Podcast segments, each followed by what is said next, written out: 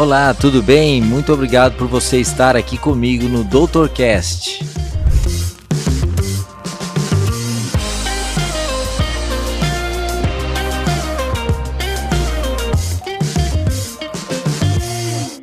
Gabriela Maia da Costa Silva. Ah, não é maior do que o meu nome, né?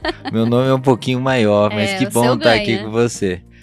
Imagina. Muito prazer. Você Obrigada, doutor. Já tem um tempinho que a gente é, tem contato e o nosso contato foi principalmente é, relacionado à vida de crianças que estão em situação de vulnerabilidade. Então, Exato e antes de começar aqui, eu gostaria de passar é, o, os dados dela para vocês conhecerem quem é a minha entrevistada de hoje, a Gabriela Maia. Bom, ela é formada como psicóloga clínica, pós-graduada em terapia de família, um tema importantíssimo Verdade. nos dias atuais. Ela é pós-graduanda em atendimento a vítimas de violência pela Universidade Federal de São Carlos. É, a família da minha esposa toda é ali da região, que né? Legal. São Carlos. É.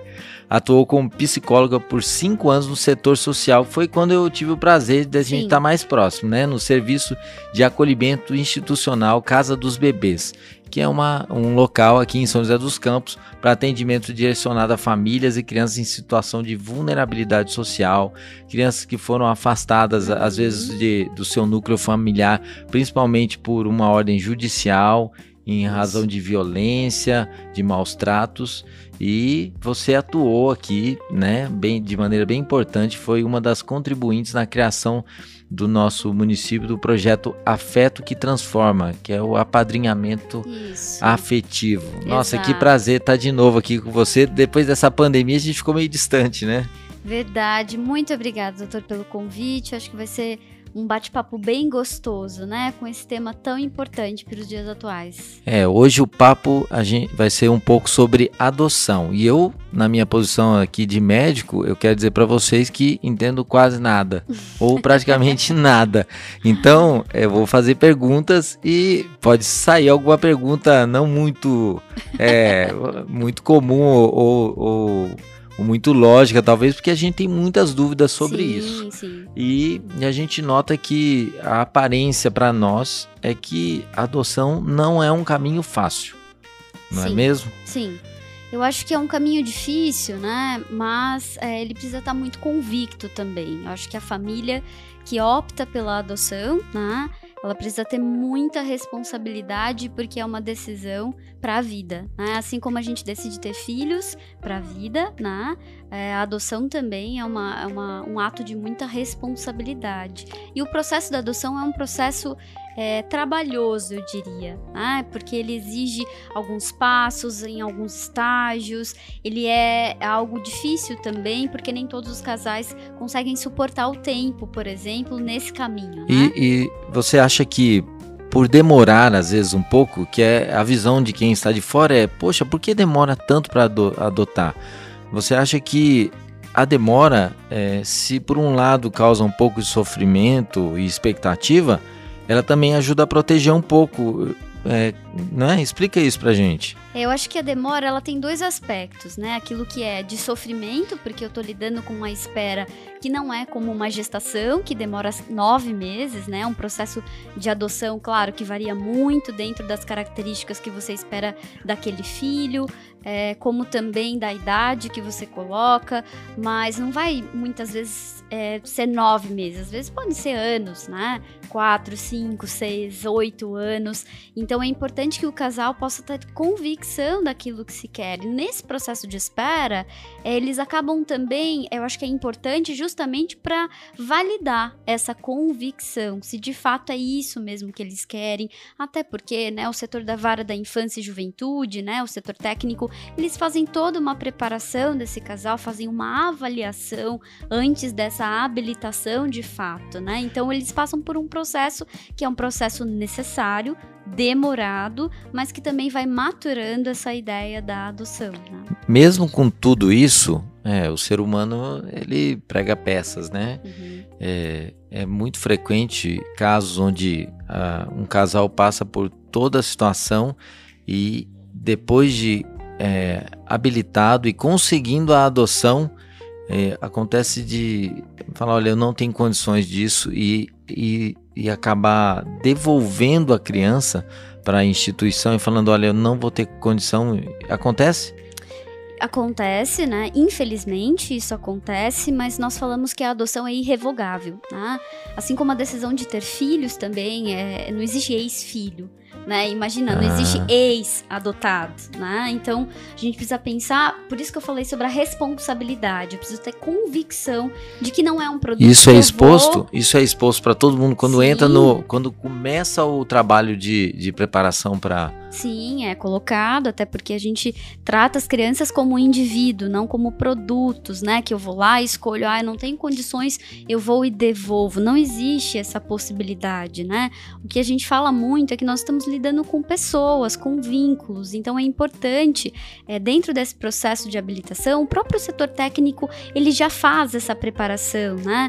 É, falando sobre a convicção, sobre a realidade, sobre esse processo de adaptação, que não é um processo. Para algumas famílias, claro, pode ser um processo um pouco mais leve, mas para outras pode ser um processo mais difícil, né? Porque veja bem, eu gerei emocionalmente aquele filho, né, adotivo durante alguns anos e de repente eu recebo uma ligação que me coloca nesse sonho, né, nessa realidade agora do meu sonho.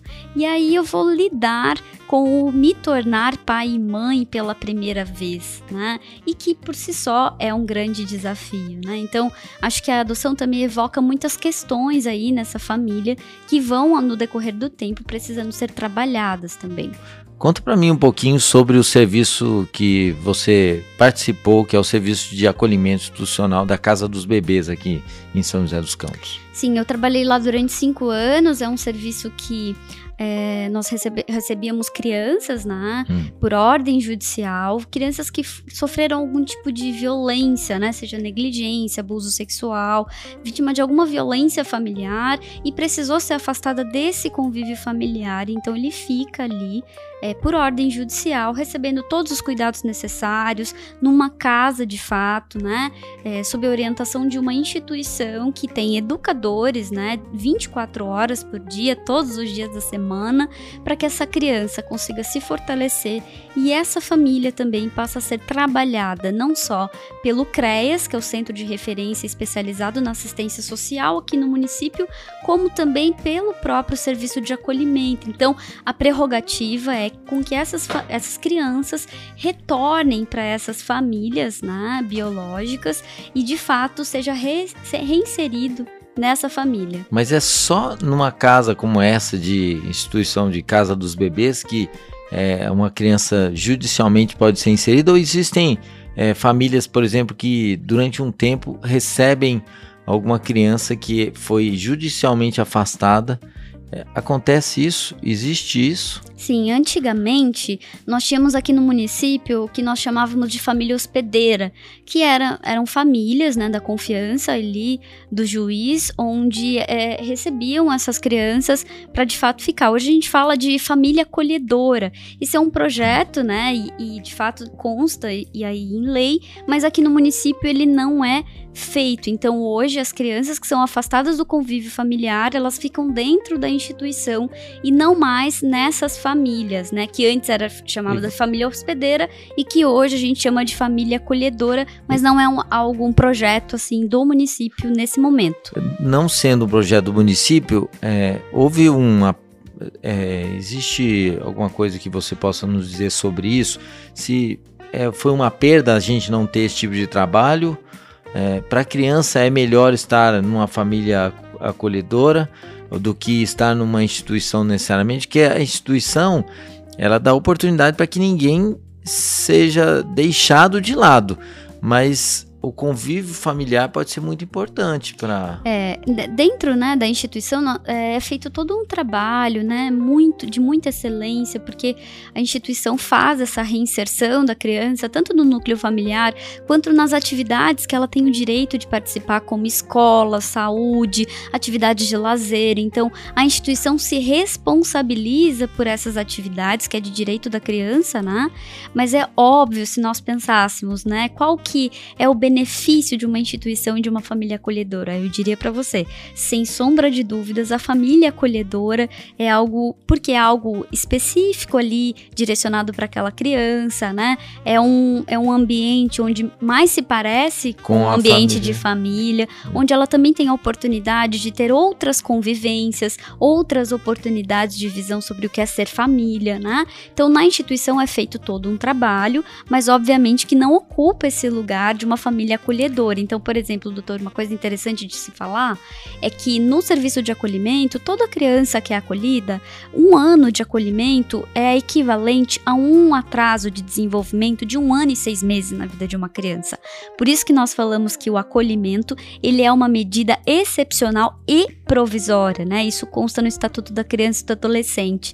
Então é importante falar isso, porque o abrigo, o acolhimento, ele não foi feito para ser é, algo definitivo. Estendido, definitivo. Ele é algo hum. excepcional, ou seja, em último caso e também provisório. Tá, mas se. Então, o que a gente poderia dizer é que hoje não temos família acolhedora. Não. Nós trabalhamos com instituição de acolhimento.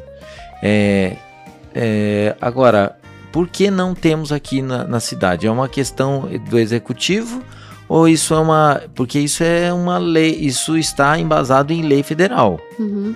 E isso pode ser instituído no município, por exemplo? Pode, no, por exemplo, em São Paulo, né? Tem já, as ideias já, já estão vindo na cabeça. Tem Quem mandou, né, vereador? Ouve as coisas e fala. Hum. Tem um instituto em São Paulo, que é um instituto de muita referência dentro é, de serviços de acolhimento, que se chama Instituto Fazendo Minha História. E eles têm todo um programa, um protocolo para de fato fazer essas implantações de família acolhedora. Então, eu não sei te falar com precisão, porque nós não temos no município, né? Tem várias razões que talvez é, poderíamos conversar depois, né? Mas é importante falar que é algo que pode ser feito e que não está é possível. sendo feito. Então é possível. é possível. As questões precisa de uma não, equipe também, é, né? Precisa talvez de um, de um engajamento, precisa. de buscar entendimento, né? Não vamos botar a culpa necessariamente em pessoas, mas mas existe a possibilidade de isso acontecer. E para as crianças seria benéfico. Seria, seria muito benéfico pensar que esse atendimento precisa contar com uma equipe multidisciplinar para que essas famílias sejam orientadas, para que essas crianças também saibam o real motivo pelo qual elas estão indo para essa família acolhedora, que também é uma família temporária, né? E para que elas consigam também fazer essa transição da família acolhedora para a família biológica, né? Ou família adotiva. Agora, minha pergunta: eu sou uma família acolhedora. Eu recebo uma criança e ela fica comigo durante um período de um ano. Ao final de um ano, aquela criança está extremamente inserida na minha vida familiar. Relacionamentos foram feitos, eu tenho filhos, é, é, se inseriu e convive com os, os meus filhos biológicos.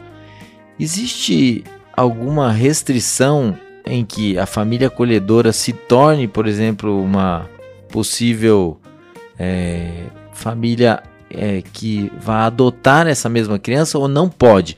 A família acolhedora não pode ser a via final de adoção? Existe alguma coisa assim? Porque senão, todo mundo, eu vou me tornar uma uhum, família acolhedora para burlar o sistema. É isso que acontece? Exato, doutor. É ótima a sua pergunta, porque de fato, né, antigamente essas famílias hospedeiras, né, que funcionavam no município, já ocorreu situações, de fato, de crianças ficarem nessas famílias e elas acabarem burlando esse sistema. Por isso que é, antigamente eu acredito que não havia nenhum preparo, né? Era algo, uma ideia muito ainda recente, né? Para o próprio setor aqui do município. Então, é, de fato, existiam situações delicadas e de risco, e então decidiu-se que não haveria mais essas famílias hospedeiras aqui. Exatamente é, por causa desses ocorridos. exato. Vezes. Mas hoje em dia, né, com as mudanças, as transformações, com as pesquisas, é, nós temos uma metodologia específica para a família acolhedora. Então, com toda certeza, né, essas famílias elas não são escolhidas porque fazem parte do meu círculo de família pessoal. Elas são escolhidas porque são avaliadas por um setor técnico, são treinadas, são capacitadas e principalmente acompanhadas, né? Então, a família acolhedora não é um caminho para adoção, ela é de fato uma alternativa para que eu, como família, né, por exemplo, ah, eu sou família acolhedora, eu saiba o meu lugar o meu papel e aquilo que eu desempenho, que eu não vou é, entrar com o processo de adoção, até porque é, para estar num processo de adoção eu preciso ser habilitado pela vara da infância e percorrer aí todo, é, todo, todo um caminho, processo, todo né? Caminho, tem que gente. ter cadastro, né? No, no cadastro nacional é, de adoção, e tem, tem todo um caminho antes disso, né? Então é, nós falamos que é claro é um risco, né? A família acolhedora nesse sentido, de, mas se tiver de preparo, que o vínculo seja tão grande ao ponto de que depois vai haver um sofrimento com a separação. É, mas veja bem, se tiver informação, se tiver preparo, se tiver capacitação dessas famílias, nós conseguimos até mesmo encerrar né, essa vinculação, poder fazer um belo trabalho. Se a família entende qual é o papel dela dentro da família acolhedora, ela consegue de fato é, se despedir ela dessa como criança. sendo uma preparação para que ela Exato. vá encontrar alguém. Exato. Entendi. É, isso exige muita psicologia.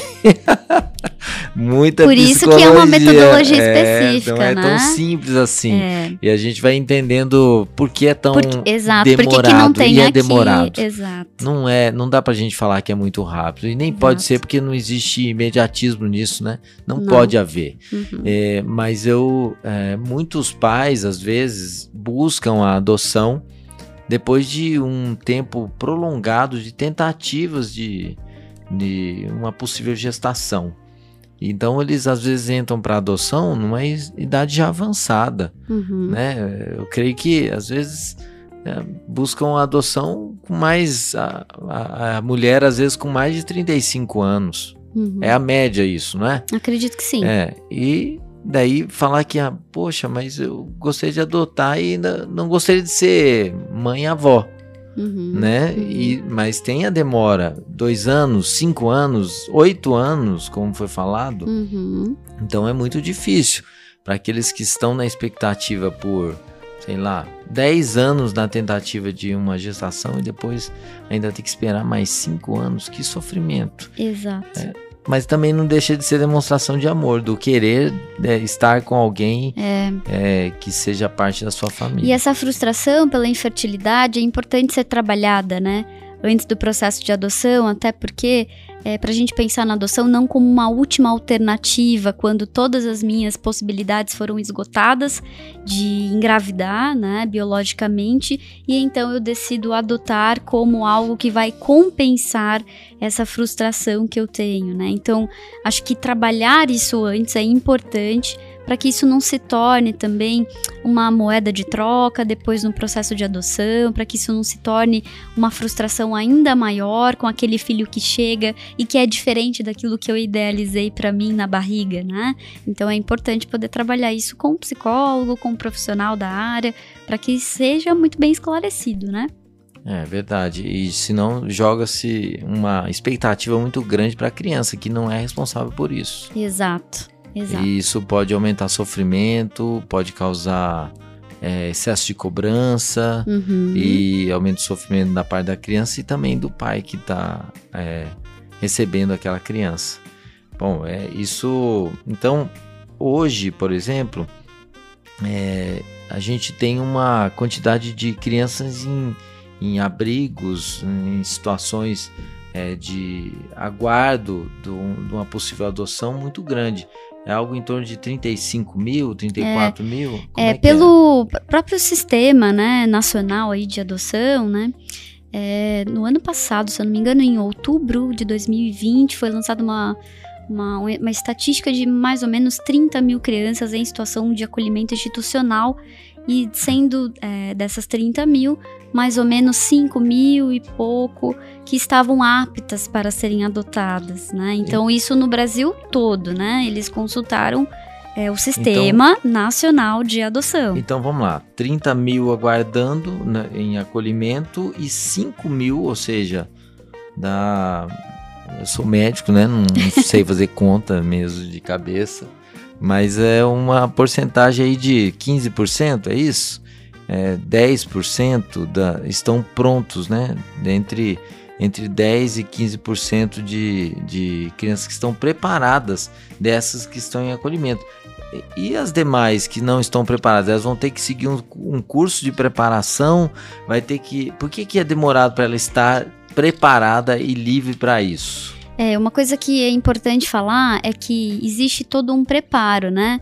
Eu acho que, se eu não me engano, o artigo 19 ali do ECA vai falar sobre essa prerrogativa, né, desse direito da criança e do adolescente de ter essa convivência familiar no núcleo biológico. Então, Então a é uma prioridade é, a prioridade é a família biológica e em casos excepcionais, né, A ser adoção. colocada em família substituta, né? Então veja bem, nós fazemos toda uma tentativa para que essa, essa criança retorne para esse núcleo familiar, né? Então é todo um trabalho antes disso. Então, até não só da família biológica, no núcleo como pai, mãe, né, irmãos, mas também no, nas próprias intermediações, como a família extensa, né? Tios, primas, avós. Então, todos esses familiares, eles são acessados para que essa criança tenha o direito de conviver com a sua família biológica. Agora, é, há casos em que, depois de todas essas tentativas, essas visitas, essas avaliações, porque não é só chegar, ah, você quer? Não.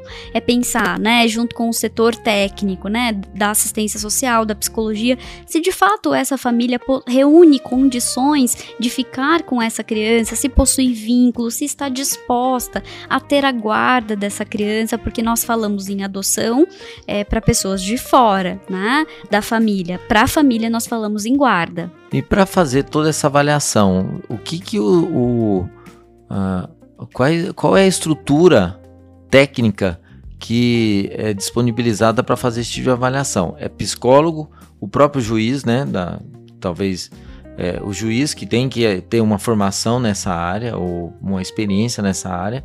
É, entra quem mais aí? É, nós falamos é, desse, dessa parceria aí do setor social, né, do Serviço. município, Ah, que é o CREAS, né, principalmente, que faz esse acompanhamento dessa família em situação de vulnerabilidade, que é a instituição, que é o serviço de acolhimento, né, e nós falamos dessa avaliação do setor técnico judiciário, né, que entra aí o juiz de direito da vara da infância e juventude com assistente social e psicólogo da vara da infância. Então, esses três setores aí precisam caminhar juntos para que de fato essa família biológica seja assistida, seja avaliada de forma adequada e então essa criança seja reinserida nessa família com segurança, com proteção e principalmente com acompanhamento.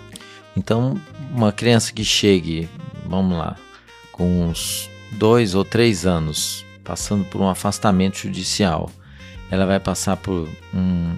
A- essa família da qual ela foi afastada, ela vai ter que ser avaliada. Exato. Isso demora dois anos, três anos, a depender da situação. É. E daí depois, ainda durante esse intercurso, vai ter alguém na expectativa de que é, eu vou, eu quero ter condições de adotar alguém.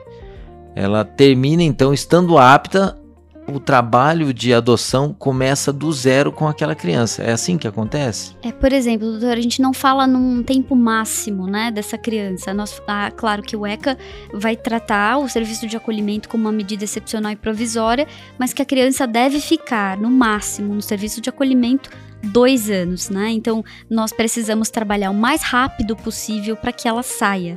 Então, quando ela chega, a gente já tem que ter data para ela sair. Então, é importante se trabalhar dessa forma, né, no sentido de para garantir que a criança sofra é, menos danos emocionais e psicológicos, né? E também para que ela tenha a oportunidade de conviver com uma família, né? Então, Então- esgotadas as possibilidades, ela vai para a família adotiva. Mas veja bem, é, claro, tem casos mais complexos, né? Que começa uma aproximação familiar, essa família acaba não respondendo de acordo com o esperado, né? Ou não reúne condições, ou está passando por algum tratamento. é, ligado à área da saúde, né? Porque é, é, tem vícios, né? De substâncias psicoativas. Então, tudo isso também é avaliado e a criança vai sendo trabalhada nesse processo. Quando existe a suspensão do poder familiar, né? Ou até mesmo destituição do poder familiar, que é quando de fato se começa a procurar uma família para aquela criança, essa criança já vai sendo trabalhada na suspensão do poder familiar, a gente já vai trabalhando com ela, explicando para ela o que é que está acontecendo, porque a criança é participante desse processo, né? Nós não fazemos uma E mentira, querer, né? E o querer dessa criança? obviamente que a criança não conhece quem tá do outro lado, né? Não conhece que tem alguém que, que me quer, que quer cuidar de mim num, num caso não, de adoção. Não, mas, mas, a criança pensa em voltar para a família sempre. E... Por pior que seja essa mãe, por pior que seja esse pai, essa criança quer voltar para é casa. É parecido com aquela aquele vínculo que tem com o abusador ou o vínculo que às vezes a criança ou uma pessoa pode ter com uma pessoa que realizou o rapto, né, ou, ou manteve ela em cárcere, né? Pode ter essas pessoas, elas podem criar um vínculo, mesmo que a, essa família ou a pessoa não tenha condição nenhuma psicológica nem social de poder recebê-la. Ela sempre acaba indo ou desejando voltar, né? Isso é muito comum. É, eu acho que tem muito essa, esse senso de pertencimento. É o lugar onde ela conhece é o lugar onde ela nasceu, onde ela foi criada, e ela sabe que não foi só as questões de violência que afastaram ela da família, mas existe uma memória afetiva aí. Existe uma história que foi construída, que é uma história entrelaçada, né? Obviamente entrelaçada de afeto e entrelaçada com violência. Então, para a criança também é muito difícil de fazer essa distinção de que Até porque às vezes ela não teve outras vivências. É a única vivência que ela tem. Exato. E daí ela não consegue saber isso é bom para mim ou não é, ou isso é o normal para todo mundo. Eu acredito que é o normal para todo mundo, né? Se a gente for pensar numa trajetória de vida, ninguém simplesmente vira, ah, eu não quero a minha mãe e o meu pai como pai e mãe é uma ordem natural, biológica, né? Então é difícil fugir dessa razão, desse pensamento, né? De que, ah, eu vou deixar a minha mãe e meu pai porque tem uma mãe e um pai melhor para mim. Isso não existe, isso é utópico, né?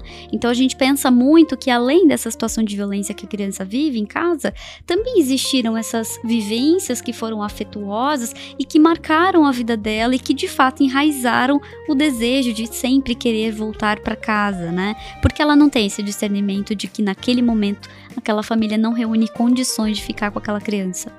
É, e vamos lá, né? É, a maioria das crianças hoje adotadas tem uma média de idade, o quê? De 5 anos? É mais ou menos por aí, né? Uhum. É, porque existe todo esse trabalho, existe muita incidência de mães que abrem mão dos seus filhos por não terem condições é, com uma idade é, já talvez no ventre, né? A mãe falando, olha, uma entrega espontânea, né? É, existe muito isso ainda? Existe, a, a gente até previsto em lei, né? Não vou saber falar com exatidão para você, não sei nem. Acho que é a lei 8069, né, que fala sobre a entrega voluntária. Então toda mulher, ela tem o, o direito, né, de fazer uma entrega voluntária. Então ela faz, ela tem a gestação, ela pode ir até a vara da infância, falar com o setor técnico judiciário que ela não reúne condições ou que naquele momento ela quer fazer uma entrega, ela vai ser avaliada, ela vai ser ouvida, acolhida, e é claro que. É que existe o risco vai... da depressão. É, é... Isso, isso vai acontecer uma avaliação com ela e um acompanhamento até que seja feita a entrega Às na vezes hora ela faz, depois do pode parto. fazer a entrega, mas na verdade ela estava em, em vigência de uma depressão.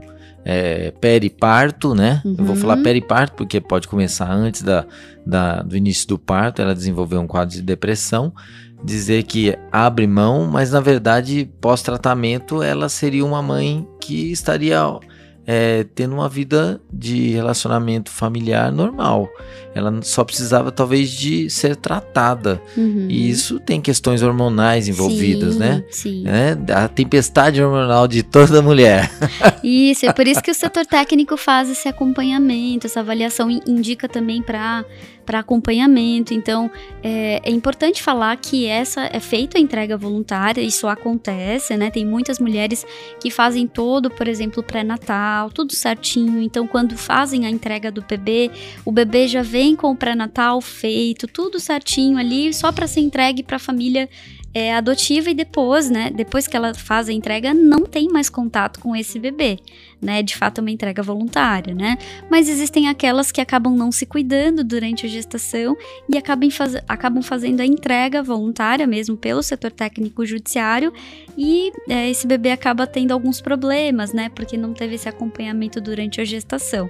Então é importante falar que a entrega voluntária ela é em forma de lei, ela é legalizada, a mulher não precisa ser julgada por isso, mas também é importante fazer esse cuidado com esse bebê para que ele nasça de forma saudável, também seja acompanhado, né?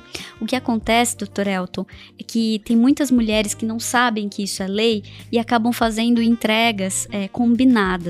E isso, na verdade, é um crime, né? Isso acontece muito é, ainda hoje, né? Acontece atualmente. Eu, eu sei porque, assim, no atendimento médico, existe meu sigilo médico, mas algumas vezes já me deparei com famílias que falavam: não, mas não é biológico, eu, essa criança a mãe não queria e eu recebi no ato do parto, né? E, e daí existe a responsabilidade hospitalar, porque como é que eu vou fazer uma coisa como essa? Ou às vezes mesmo tendo alta hospitalar, essa criança vai. Os hospitais hoje eles fazem o registro da criança no intra-hospitalar, uhum. né? O, o, cartório vai no local e faz o registro dentro. Eu acho que isso evita um pouco esse tipo de coisa, porque meu pai, por exemplo, meu pai foi registrado quatro dias depois.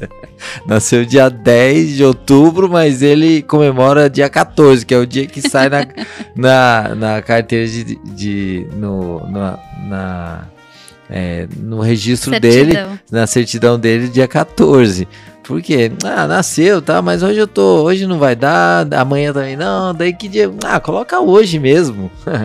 e daí passa vários dias. Da mesma forma, aquele que está recebendo pode receber uma criança e falar: Não, eu vou registrar, é meu filho. Uhum. Porque se chegar no cartório apresentar documentação, é, não sei como é que é isso no, num cartório no interior do país ou Sim. em uma situação.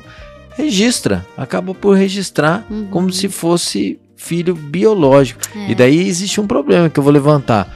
Como é que eu vou contar depois que, ó, bem, é, tem alguns problemas de saúde aí, mas eu precisava te contar que você não é bem biológico. Exato. A gente registrou dizendo que é biológico, mas não é. Tem toda e uma confusão, né? Uma confusão de falta de verdade naquilo. Exato. Porque em algum momento aquela criança vai ter que ficar sabendo. Sim, é importante né? isso. E por isso, doutor, que eu bato na tecla sobre a entrega espontânea, entrega voluntária, porque existe um acompanhamento, existe uma segurança, não só para essa mulher, mas para esse bebê, existe todo um, um, trabalho que é feito, né? Então, entregas combinadas, ela é configurado crime mesmo, não pode acontecer. E até porque a gente está falando de uma dignidade de uma criança que precisa ser preservada também, a dignidade da história dela, né?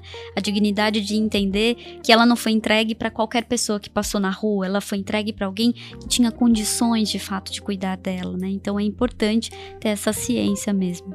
É, se por um lado é, tem toda essa dificuldade, né, de, de fazer todo esse caminho, mas eu fico imaginando é, a quantidade de mães que, por ausência desse preparo, dizendo eu não vou ter condição de cuidar, fazem uma opção que é muito pior ainda, que é a questão do aborto né, faz uma opção por encerrar uma vida como sendo direito dela, né, meu corpo. E eu sou to, eu tô expondo o meu lado de ser totalmente contrário a isso, né?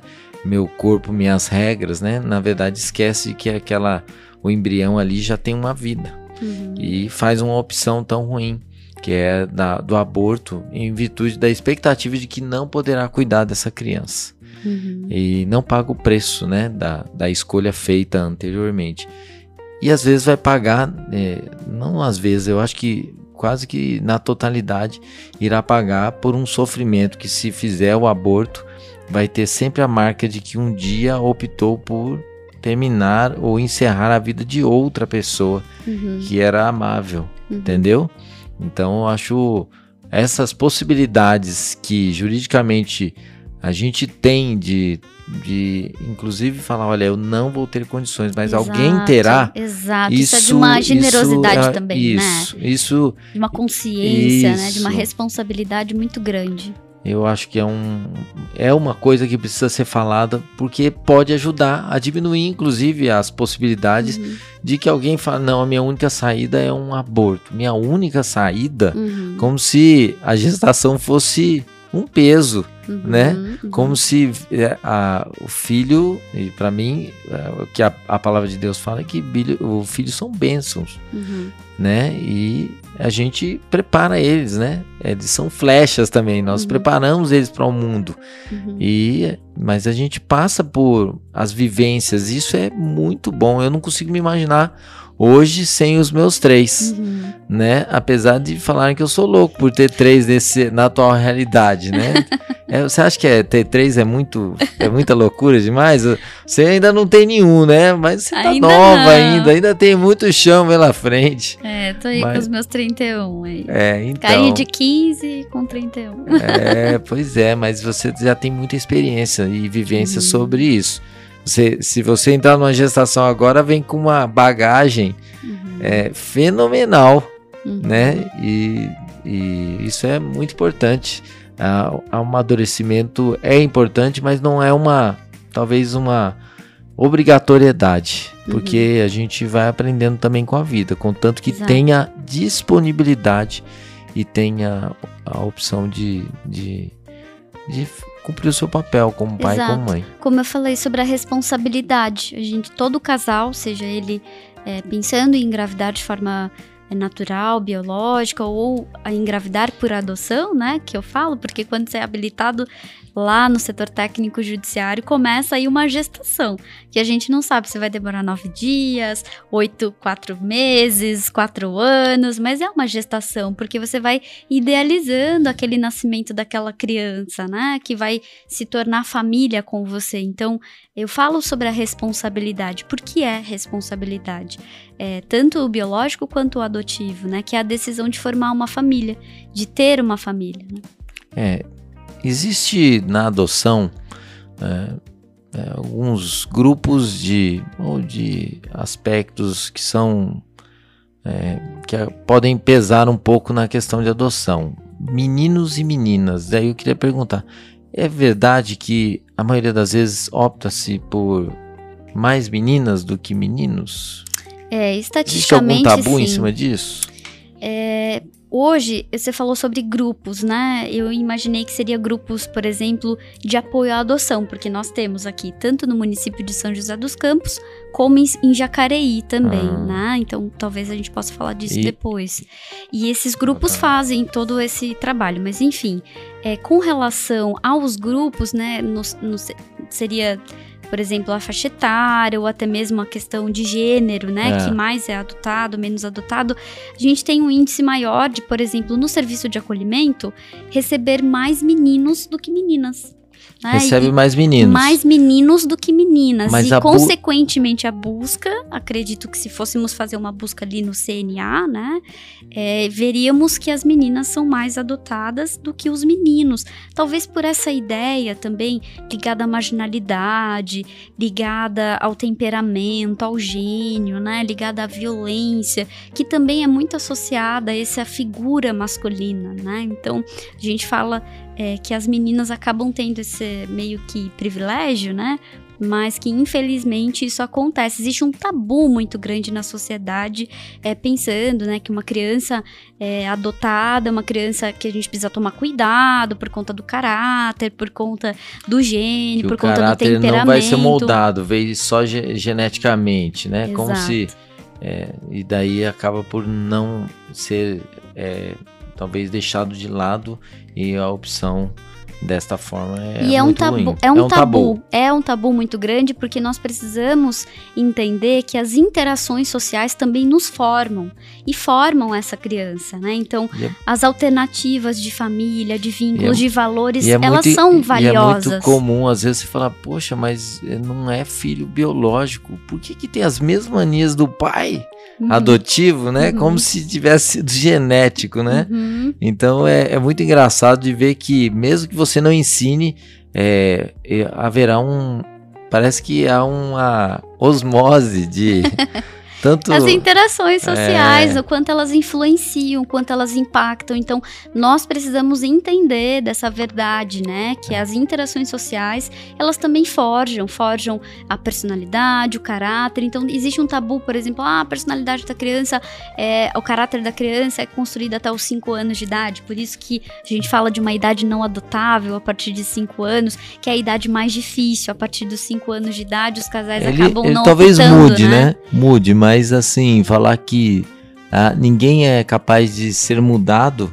É, de aprender, né? E, ou, e de ser mudado, inclusive nas suas escolhas, naquilo que pensa, ou, ou no, no caráter, eu estou dizendo que ninguém tem jeito, ou que ninguém pode mudar. A pessoa ela está é, pré-determinada depois daquele tempo a ser o que ela é. Exato. E eu estou, isso é muito ruim. É, não acredito nisso. Eu acredito que todo mundo pode mudar. Uhum. É, e a gente tem N motivos e experiências para dizer que, olha, é, essa pessoa foi mudada e ela hoje é uma pessoa totalmente diferente. Eu tenho, né, eu lembro de algumas pessoas que estiveram presas, né? Lembra do pastor Vanderlei? Reclusas, né? Recluso, Sim. pastor Vanderlei. Não sei exatamente o que foi que aconteceu, mas é, na vida passada dele, né, anterior, é, e depois de um momento, né, ele, por uma questão de fé, ele teve a vida dele transformada, assim. Então, Uhum. alguém que estava preso agora era alguém tão tão mudada, né? Uhum. Quer dizer, parece é a transformação mesmo que a gente Sim. acredita na questão de fé, né? Uhum. Eu creio na transformação que Cristo pode trazer na vida de uma pessoa e da mesma forma. É, então eu não posso deixar de crer que uma criança ela pode ser moldada pela convivência. E eu, e eu noto uma coisa na minha experiência com três filhos, eu noto que um pouco da personalidade deles tem muito a ver com o meu momento com eles. Uhum. Eu tive momentos de extremo estresse e ansiedade, Uhum. né, no passado, e naquele momento o meu filho reagia da mesma forma. Eu falei, meu Deus, ele é igual a mim. e daí eu tive que retornar e me tranquilizar, e daí eu notei que, mesmo não ensinando nada para ele, ele começou a vivenciar um momento de mais tranquilidade. Parece que é Deus falando assim: é, você tá cobrando dele, mas olha a sua vida como está. Então os filhos às vezes servem para isso, para mostrar, olha, você tem certeza que você quer o seu filho com esse tipo de temperamento, muda o seu. Então eu noto que a minha influência sobre meus filhos é muito grande. Isso acontece. Sim, acontece, né? Você tocou num ponto importante, porque quando a gente fala, por exemplo, é, de criança é, biológica e criança adotiva, a gente tende a falar, né? Ah, mas ah, ele tá fazendo isso porque é adotivo. Ah, ele tá fazendo isso. Bota Não. a culpa na adoção. É, bota a culpa na adoção. E na verdade, a gente precisa pensar no desenvolvimento da criança, né? Faz parte do desenvolvimento de toda criança. Assim como você falou, ah, o meu filho ficou estressado, né? Ele me viu estressado e também é, começou a demonstrar que estava estressado. Então, isso faz parte do desenvolvimento da criança, né? Alguns estágios, alguns momentos, alguns conflitos, é, algumas dificuldades fazem parte. Então, a gente precisa tomar muito cuidado também, puxando o gancho para essa família adotiva, né? Que é de fato é, tomar cuidado com, é, com esses tabus que vão sendo gerados aí, de que a gente precisa entender que a interação social, o relacionamento que eu tenho com o meu filho vai influenciá-lo, né? Então eu preciso deixar essa ideia de que eu vou mudá-lo. Então, uma criança não precisa ser mudada. Ela pode ser influenciada, impactada, ela pode aprender novas formas de se relacionar, mas não necessariamente mudar, porque ela traz uma história, ela traz uma trajetória aí que é antes de mim, que é antes dessa constituição de família adotiva, que eu preciso respeitar, que eu preciso abrir espaço também para ela existir e para essa dignidade, né, sobre a história dela acontecer Sim. de fato, né? E vamos lá agora, até porque o nosso tempo é, corre aqui, né? O papo tá bom demais, tem muita coisa para falar, mas eu preciso transformar isso de forma prática. Uhum. Então a gente falou sobre grupos de apoio. Fala um Sim. pouco sobre grupo de apoio e depois eu queria que você explanasse um pouquinho sobre para quem tem interesse no, numa adoção, qual é o caminho a ser seguido? Quem deve procurar? Grupo de apoio e lá vai ter todas as informações.